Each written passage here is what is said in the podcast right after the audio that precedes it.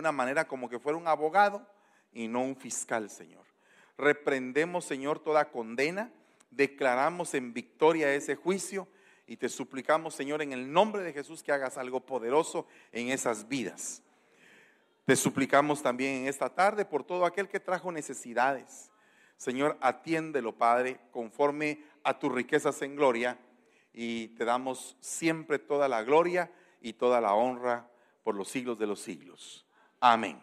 Denle un aplauso al Señor. Bueno, el tema del día de hoy, ¿cómo se llama? Las etapas del corazón. Bueno, el día miércoles vamos a empezar con una serie que se llama Los círculos traumáticos.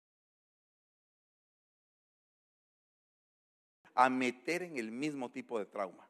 O sea, digamos, padres violentos, sale de la violencia de los padres y entra al matrimonio con una pareja violenta.